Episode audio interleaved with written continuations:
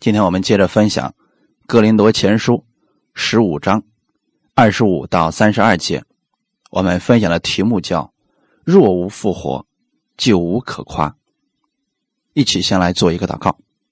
天父，感谢赞美你，感谢你预备这么美好的时间，我们一起在这里分享你的话语。当我们分享的时候，你在我们里边动工，更新我们，让我们。在思想上不断的被你的话语所更新，并且让我们学会使用这样的话语。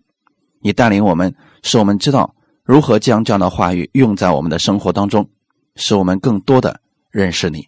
感谢赞美主，也把今天这个时间完全交给圣灵，你亲自引导我们每一个人的心，赐给我们一颗聆听的耳，一颗受教的心。借着今天的这个话语，让我们更多的认识耶稣基督的真理。让我们在你里边拥有活泼的盼望，奉主耶稣的名祷告，阿门。看我们今天的本文《格林多前书》十五章二十五到三十二节，因为基督必要做王，等神把一切仇敌都放在他的脚下，既末了，所毁灭的仇敌就是死，因为经上说，神叫万物都伏在他的脚下，既说万物都服了他，明显那叫万物。服他的不在其内了，万物既服了他，那时子也要自己服，那叫万物服他的，叫神在万物之上为万物之主。不然，那些为死人受洗的将来怎样呢？若死人总不复活，因何为他们受洗呢？我们又因何时刻冒险呢？弟兄们，我在我主耶稣基督里。指着你们所夸的口，极力的说：“我是天天冒死。我若当日像寻常人，在以弗所同野兽战斗，那与我有什么益处呢？若死人不复活，我们就吃吃喝喝吧，因为明天要死了。”阿门。我们今天分享的题目叫“若无复活，就无可夸”。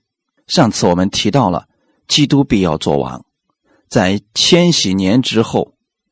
他把所有的仇敌都放在了他的脚下，最终要毁灭的仇敌就是死亡，所以死亡和阴间被扔到火湖里，所以在天国里边没有死亡，没有疾病，没有痛苦，这些都是死而复活之后我们要承受的祝福。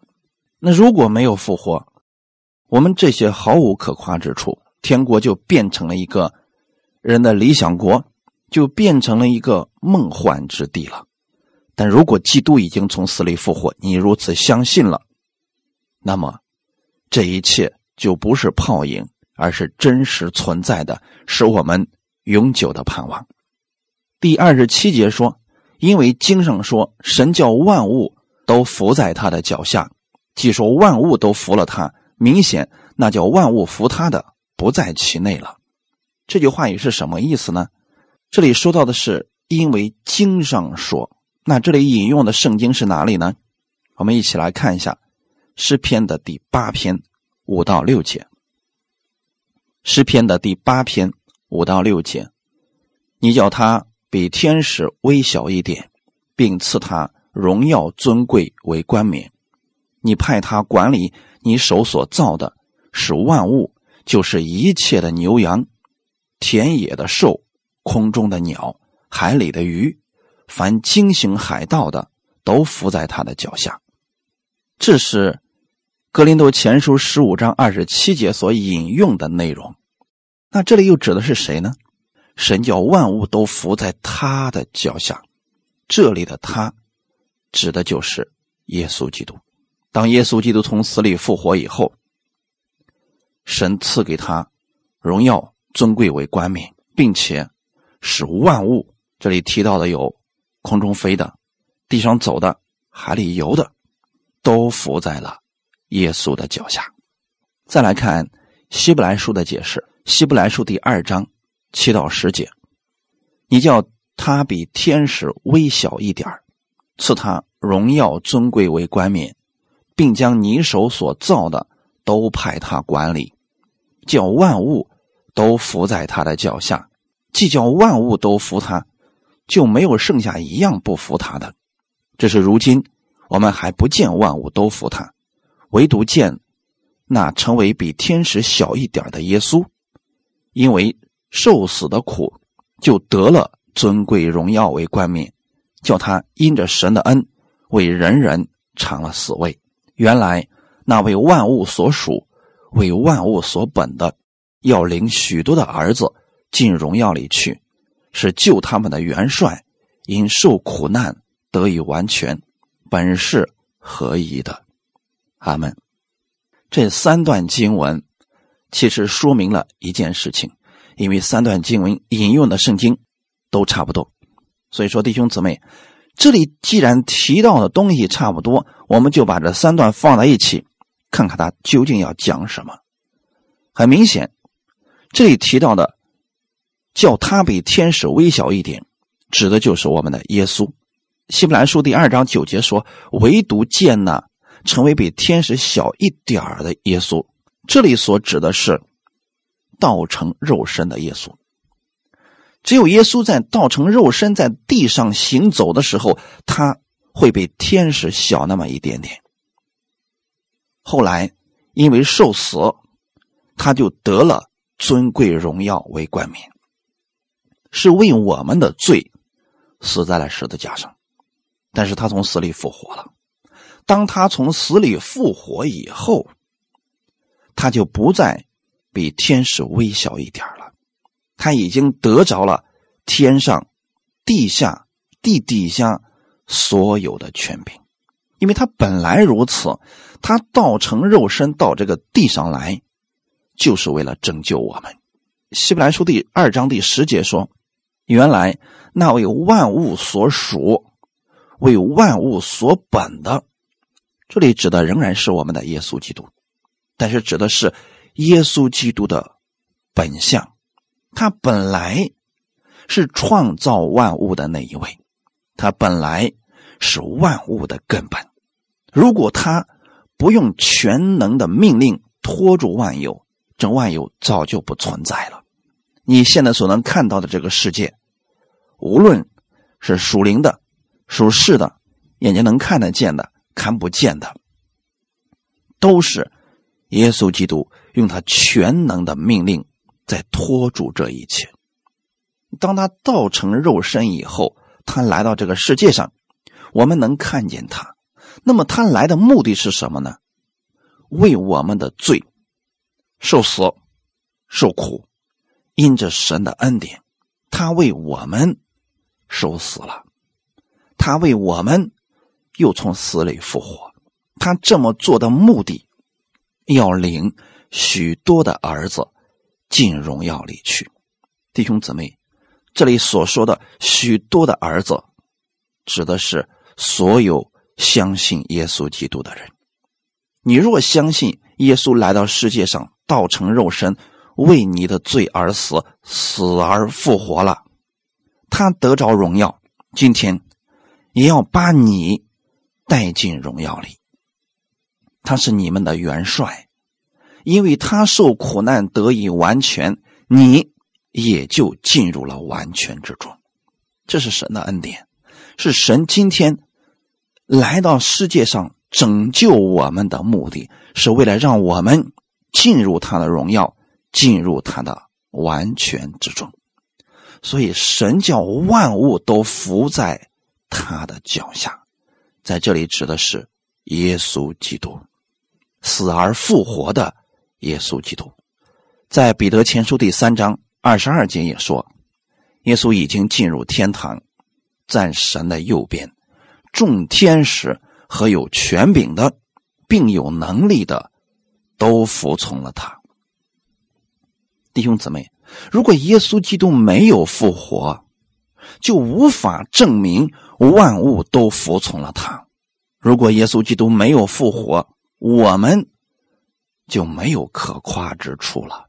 因为耶稣没有得胜，我们就没有得胜的盼望。但如今，我们知道耶稣已经复活，并且相信他坐在天父的右边，他已经得着了荣耀、尊贵为冠冕。那就说明另外一件事情。万物都伏在了他的脚下。那这样对我们的生活会产生什么样的影响呢？你若想在这个世界上成功，要想在这个世界上得胜，用耶稣的话语，用耶稣的旨意去生活吧，一定是得胜的，一定是尊贵荣耀的，因为他胜过了这个世界，他已经让万物都伏在他的脚下。你若跟随耶稣，世界。将跟随你，你若伏在基督的权下，万物将伏在你所跟随的那个基督的权下。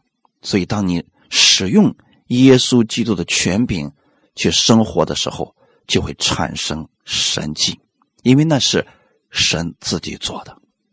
这就是我们作为得胜者的儿女，作为神的儿女，我们是有这个。能力、尊贵和权柄的，哈利路亚！看后半截既说无万物都服了他，明显那叫万物服他的不在其内了。这句话里的意思是什么呢？万物都服从了神，在这里的他指的是三位一体的神。明显那叫万物服他的不在其内了，也就是说。神不在万物之内，并且是高过万物的，他是创造主，所以他在这一切创造的万物之上。基督教万物服了自己以后，他自己也要服从我们的天赋，所以服那叫万物服他的，其实指的是我们的父神。耶稣基督来到这个世界上，为我们的罪付上了代价。三年后从死里复活，拿到了这个世界的权柄，天上的、地上的一切的权柄都伏在了基督之下。然后耶稣呢，又将自己伏在了天父之下。这就是这一句话语的意思。那有人说了，那这么讲的话，是不是耶稣与父神不是同等的呢？这里我们要提到另外一件事情，那就是三位一体的神。我们接着看《格林多前书》十五章二十八节：“万物既服了他，那时子也要自己服，那叫万物服他的，叫神在万物之上为万物之主。”这二十七节的后半截和二十八节听起来是挺绕口的，很多人不明白这到底在表达什么。所以啊，在这里必须要用三位一体这个神学名词来解释了。其实圣经上并不存在三位一体，它指的是什么呢？圣父、圣子、圣灵。那圣父、圣子、圣灵到底是三个神呢，还是一个神呢？很明显。是一位神，他是一位神。不过呢，他有三个位格，在不同的时期，他做工的表现形式不同。简单给大家分享一下：圣父是做创造之功的，他创造万物成为美好；圣子耶稣是在人类犯罪之后，要完成对人类的。救赎之光，那圣灵呢？圣灵是帮助我们认识天赋、认识耶稣所成之功。他是为基督做见证的，要带领我们进入一切的真理。所以二十八节这里提到的是万物服了他，这里指的又是耶稣基督了。子就很明显。说的是圣子耶稣，耶稣基督降世为人，完成救赎之功的目的，就是要叫神在万物之上为万物之主。原来的时候呢，神造了这个世界，把这万物的管理权给了亚当，结果亚当犯罪了，他拱手把这个管理权给了魔鬼。所以，神虽然是创造主，但是因为他要合法的把这个东西要拿回来，又不能自己去出手，这样就显不出神的公平和公义了。所以，神使耶稣道成肉身，以人的样子来到这个世界上，把过去亚当的失败又重新的战胜。所以，弟兄姊妹，这就是今天我们所讲的：当耶稣战胜魔鬼之后，然后这世界的管理权又在耶稣的手里边，因为耶稣他完成了。神的一切公义把罪的问题解决了。当他把罪的问题解决之后，神与人之间的关系就和好了。所以从那个时候开始呢，这万有的管理权是在耶稣的手里边。当耶稣拿到这些之后呢，他要荣耀天赋，所以他说叫神在万物之上。这里的神。其实指的是三位一体的神，为万物之主。所以弟兄姊妹，因为在救赎之功上，它有事功的不同。我刚才给大家提到了三位一体的这个神，虽然是一位神，但是他做工的时间和事工是不太相同的。而耶稣是以圣子的身份。来到这个地上，完成了救赎之功。那么，当他以圣子的身份来的时候，他要呼求圣父为阿爸父。所以，当他完成了这一切的救赎之功，他要把权柄归给我们的父神。这样讲，大家能明白吗？保罗在这儿强调的，并不是。圣父或者圣子谁的位分高？他要强调的是耶稣基督所成之功，还有耶稣基督以后第二次再来的时候要成之功。耶稣为我们的罪死了，复活了，他还要再来，他要毁灭一切与神为敌的，这是他做工的完结。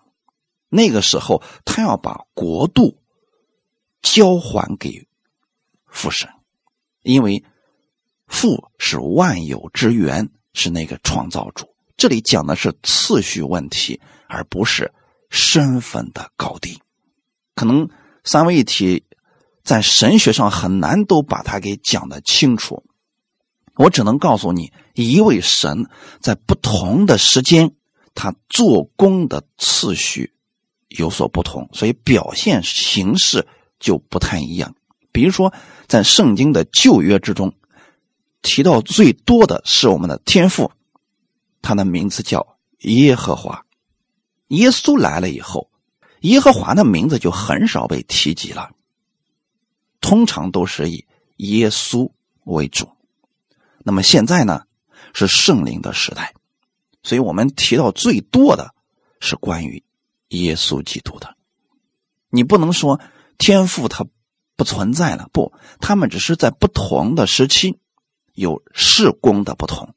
那耶稣是以圣子的身份来的，所以他要尊敬天赋。这个就类似于我们在教会当中服侍，有牧师、有童工、有义工等等，虽然都是职分不同，但是呢，权柄。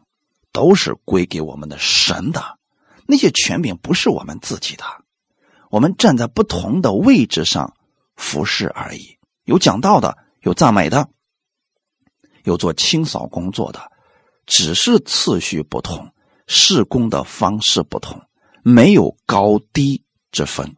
但是呢，在教会当中服侍的时候，我们应当尊崇牧者，因为他。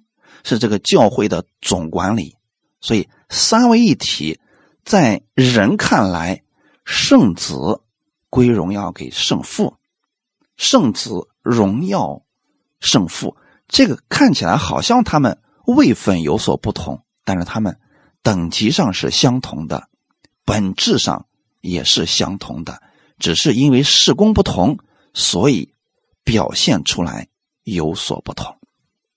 所以你现在只要知道一件事情：圣子耶稣，他以圣子的身份来了。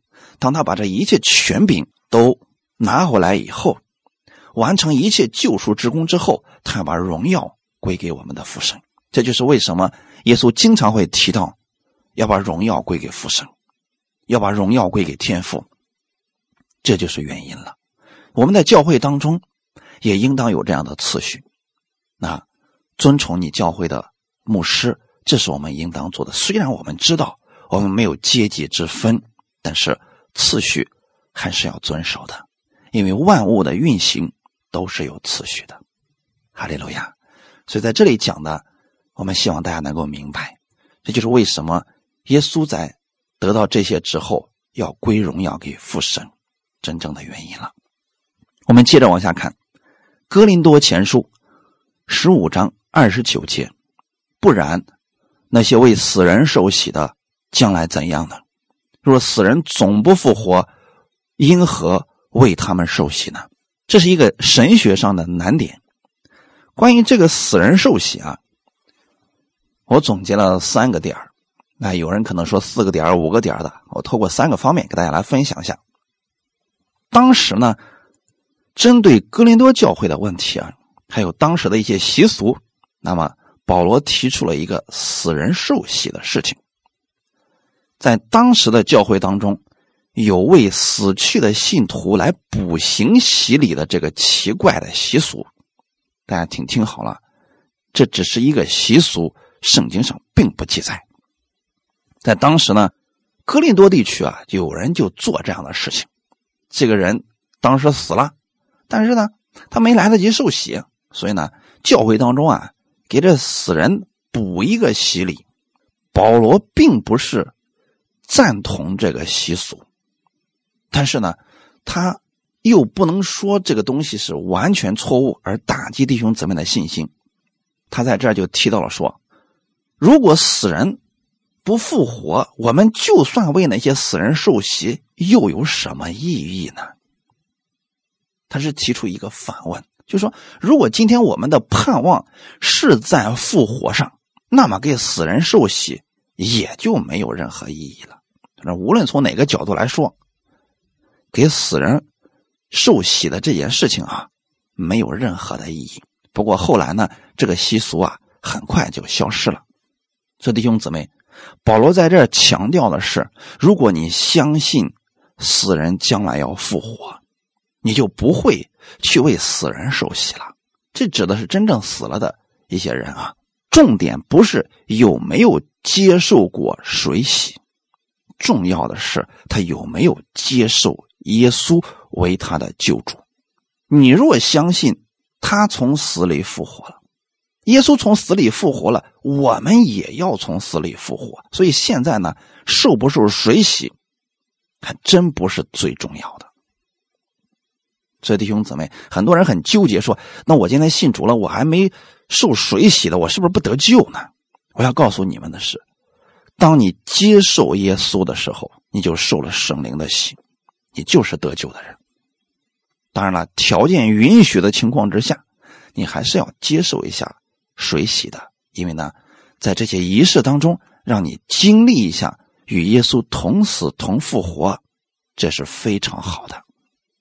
但如果没有这个条件，有很多人信了耶稣之后，还没来得及受洗就去世了，也不要着急，没必要为死人去补一个洗礼，因为有一天他们都要复活的。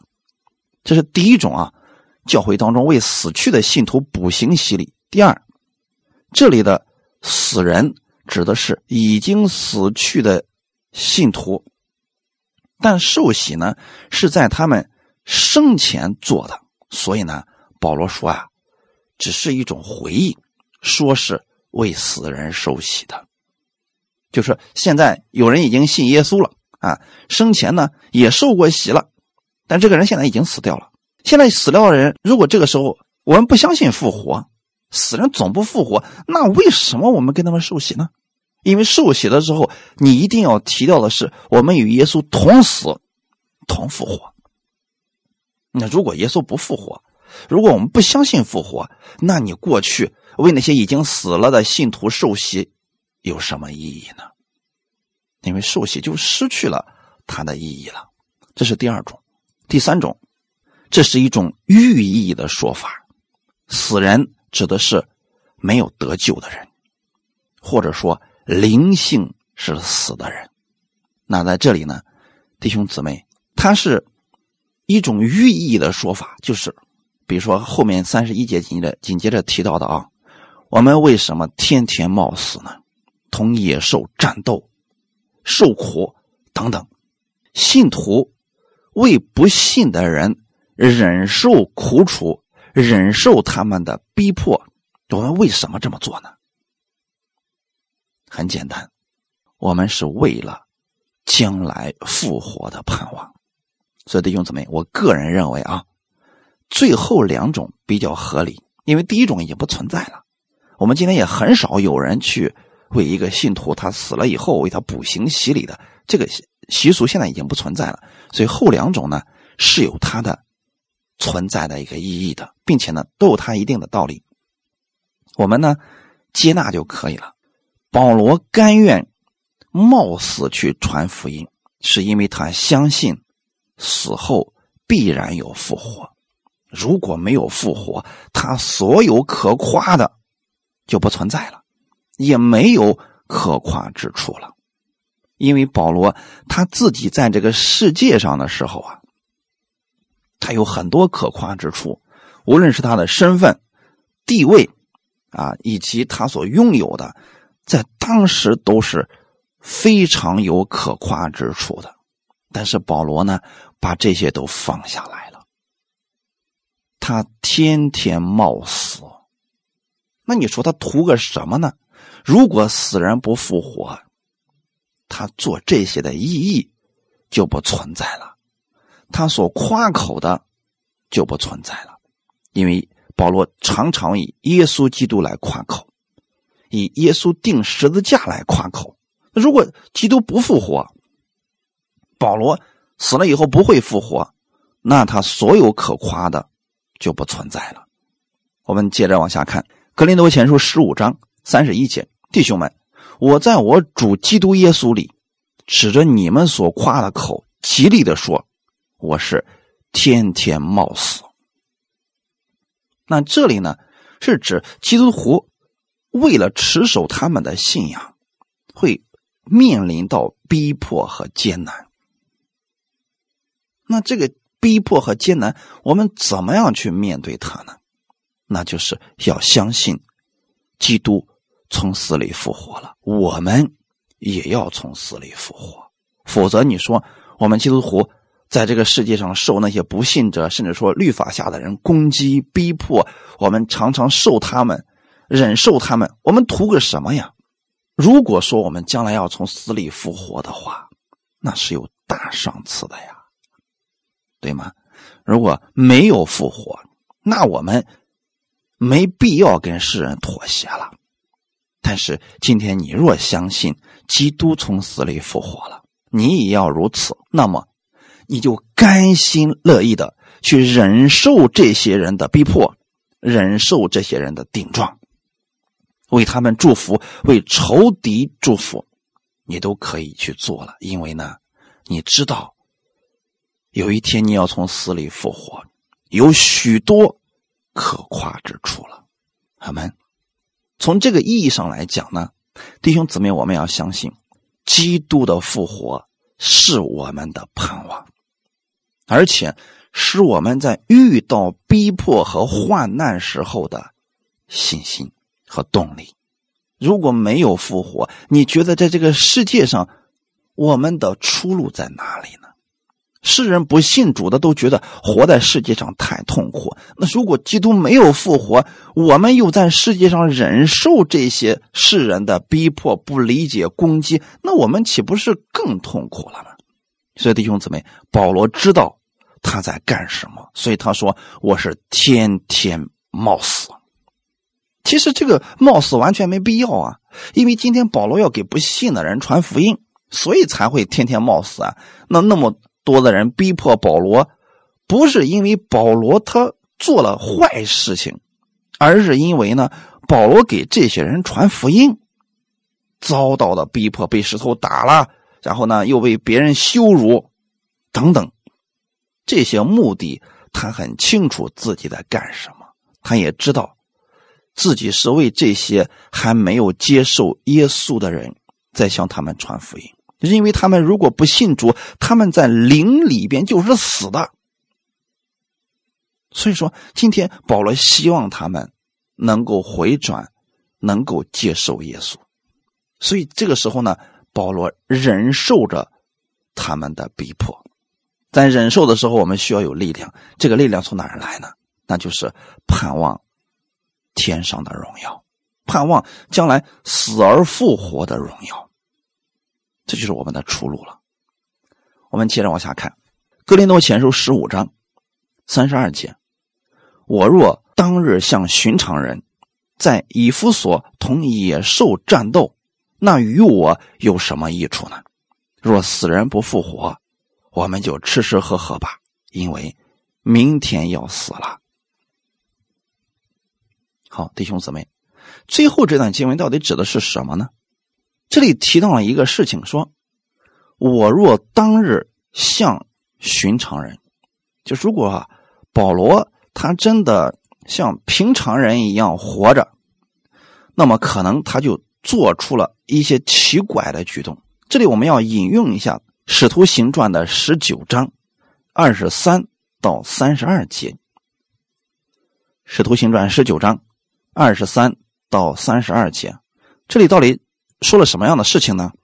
也就是说啊，当时呢，保罗打发了提摩太、以拉他们两个人往马其顿马其顿去，自己呢，当时暂时是在亚细亚，因为当时保罗传的这个恩典的道啊，在这个城里边起的这个扰乱不小。那当时发生一个什么事情呢？有一个银匠，他的名字叫。迪米丢，他是制造那个假神的。通过制造这个假神呢，生意发达，赚了很多的钱。保罗呢，他就在以弗所讲这个真道。那这样的情况之下，那很明显啊，那就把那个银匠的生意给抵了呀。所以当时这个银匠就非常的生气，他就起来就抵挡了保罗。然后就说呢，这个保罗藐视我们的神呐，那很明显他是对我们的神不尊敬，那他要把我们的神给消灭了。那众人一听见迪米丢如此的煽风点火，大家就非常的生气，整个城里的人啊都轰动起来了。他们想干什么呢？想拿住保罗，要修理他呢。他弟兄姊妹说，那个时候啊，保罗。就特别想去戏园子里边去证实一下自己那个神的大能。这就是说，当时我若像寻常人，那么过去的时候，寻常人怎么样证明自己呢？跟野兽战斗，来证明一下，哦，我的力量大。差一点啊，保罗就亲自要进到那个戏园子里边去跟野兽战斗，来证明自己不是。他们所说的那个反对他们神的人，你要知道，跟野兽战斗呢，后果是非常危险的呀，因为那是会死的呀。如果你能战胜了这个野兽，没有死，那大家就会相信你；那如果你死了呢，那大家就说了，你是罪有应得。谁让你们不尊敬我们的神呢？那弟兄姊妹，如果保罗不相信复活，谁愿意做这个事情呢？如果他。知道死了以后就像灯灭了一样，他可不愿意死。但是保罗知道，我死了以后是有复活的。如果没有复活，这事对我毫无益处啊！如果没有复活，我为什么天天冒死呢？我为什么把福音传给各处的人呢？我不如吃吃喝喝，享受最好的死了罢了。如果没有复活，我们作为信徒为什么要敬钱度日呢？我为什么不每天吃好的、喝好的、玩好的呢？为肉身做打算不好吗？保罗说：“如果没有复活呀，我们就吃吃喝喝吧，因为明天要死了。”这里的“明天”不是指一个时间概念，而是指不久之后我们都是要死的。世人对死后没有盼望，所以世人们今天过着“今朝有酒今朝醉”的这种心态。他们是用这种心态来过日子，吃的好一点，过得好点，玩的好点，享受多一点，因为他们对死后没有盼望，也不知道自己死了以后会去哪里。他们没不知道什么是复活，所以复活的这个概念，在我们基督的信仰当中非常的重要。你若明白了复活。我们每一个人在世界上生活的时候，都是有盼望的。今世无论我们遇到什么环境，我们对待生活的态度都是有信心的。阿门。我们看一段经文，《使徒行传》二十四章十四到十六节，《使徒行传》二十四章十四到十六节。但有一件事。我向你承认，就是他们称之为异端的道，我正按着那道侍奉我祖宗的神，又信合乎律法的和先知书上一切所记载的，并且靠着神盼望死人，无论善恶都要复活，就是他们自己也有这个盼望。我因此自己勉励。对神、对人，长存无愧的良心。弟兄姊妹，在这里的时候，让我们看见了一个什么样的事情呢？保罗今天把他心里所信的告诉我们了，因为他在很多地方讲道的时候啊，总会引起一些轰动，总会引起一些辩论。那律法下的人也控告他，那。拜偶像的人也击打他，在这种情况之下，如果没有复活，你凭什么能够坚持下去？所以保罗在这儿说了，有一件事我向你们承认啊，就是你们称之为异端的道。他当时的犹太人正统的犹太信仰称保罗所讲的是异端的道，而保罗自己所说，我是按着那道。侍奉我们祖宗的神，又合乎律法的，合乎先知书上一切所记载的。所以今天我想告诉各位，如果你所确信你现在所听的道是符合圣经的，符合旧约的，符合耶稣基督所讲的，就应该持守它，不管别人怎么讲。那今天逼迫你的人，他就是希望你能够放弃，希望打击你的信心。无论是那个不信的。还是那个律法下的，他们这么做的目的，无非是让你放弃你现在所持守的。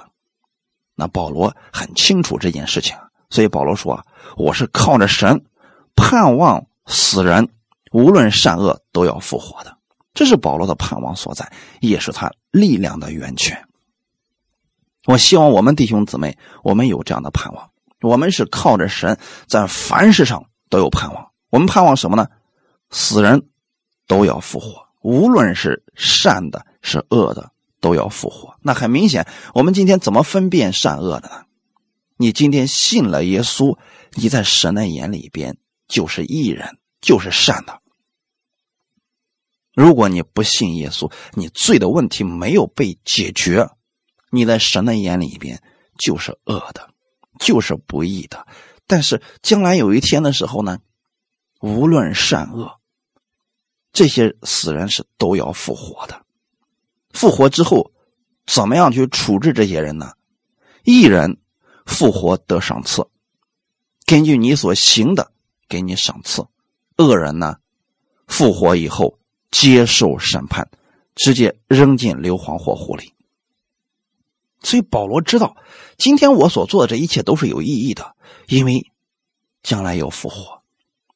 面对这个复活，保罗可以义无反顾的去向人诉说这福音，向人介绍死而复活的耶稣基督。这是他自己的盼望，所以他自己勉励自己去做这些事情。你们也知道，保罗在年老的时候，他身边的那些同工，多数都离开他了。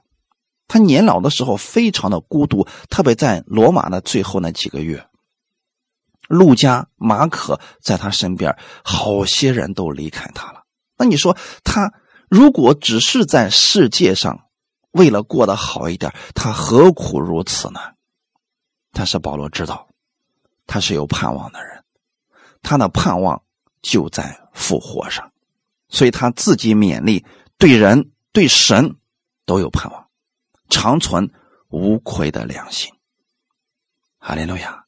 如果没有复活，保罗绝对不会坚持的，因为太痛苦了。你说一辈子没结婚，三分之一以上的时间都在监狱里边待着，况且呢，他所做的很多的事情，众人都不理解。那你说，如果没有复活，这一切多可怜呐！如果我们的盼望只在今生，我们真的比世人更可怜呀！所以各位家人们，你们的盼望不仅仅在今生，你们最大的盼望是在来世，是在死而复活之后，那里没有时间，没有痛苦，没有疾病，是直到永远的福分。那那个福分怎么样得呢？你今生活着的时候，在这个世界上为耶稣做见证。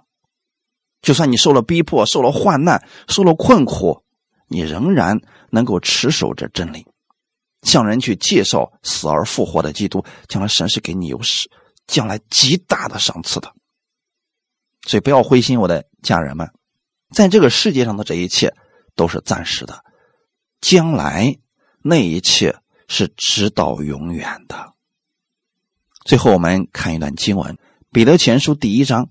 二十到二十一节，《彼得前书》第一章二十到二十一节，基督在创世以前是预先被神知道的，却在这末世才为你们显现。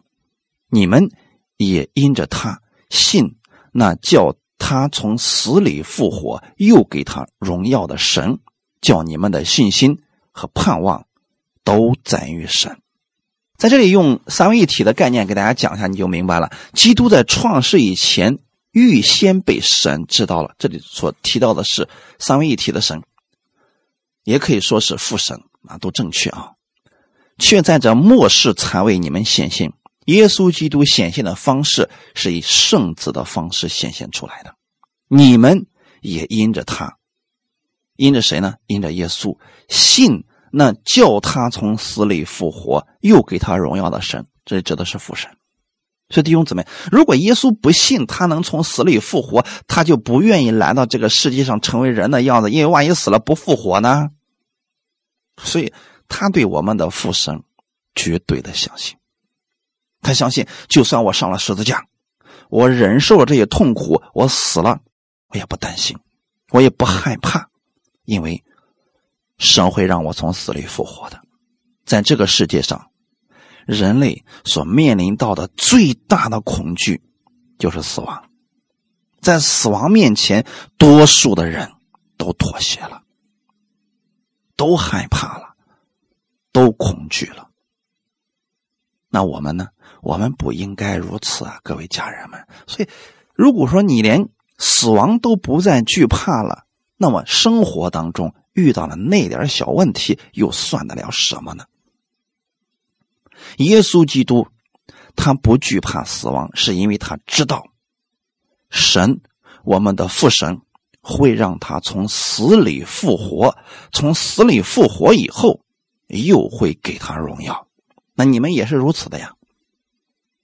所以弟兄姊妹们，我想告诉你们，所有信耶稣的各位家人们。在我们还活着的时候，我们把目光放在基督的荣耀上。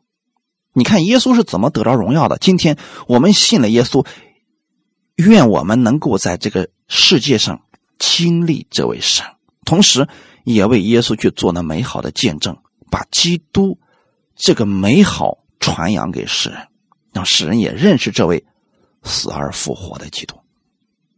那么，如果我们在传福音的过程当中受到了逼迫、受到了委屈，我们仍然要为他们祝福。有人说：“这不活得太憋屈了吗？”不，因为你的盼望不仅仅在今世，神不会只是在今世保守你、赐福给你，神更愿意你得着更大、更多的永久的赏赐。那个赏赐是将来我们能从死里复活，神要赐给你。永久的荣耀。如果我们把我们的盼望放在这里，如果我们把我们的信心放在这里，你就知道说，神要借着死而复活的基督，给你信心，给你盼望的。哈利路亚！这就是保罗为什么甘心乐意见证耶稣，即便自己一无所有，受人的误解。他也一直持守的真正原因了。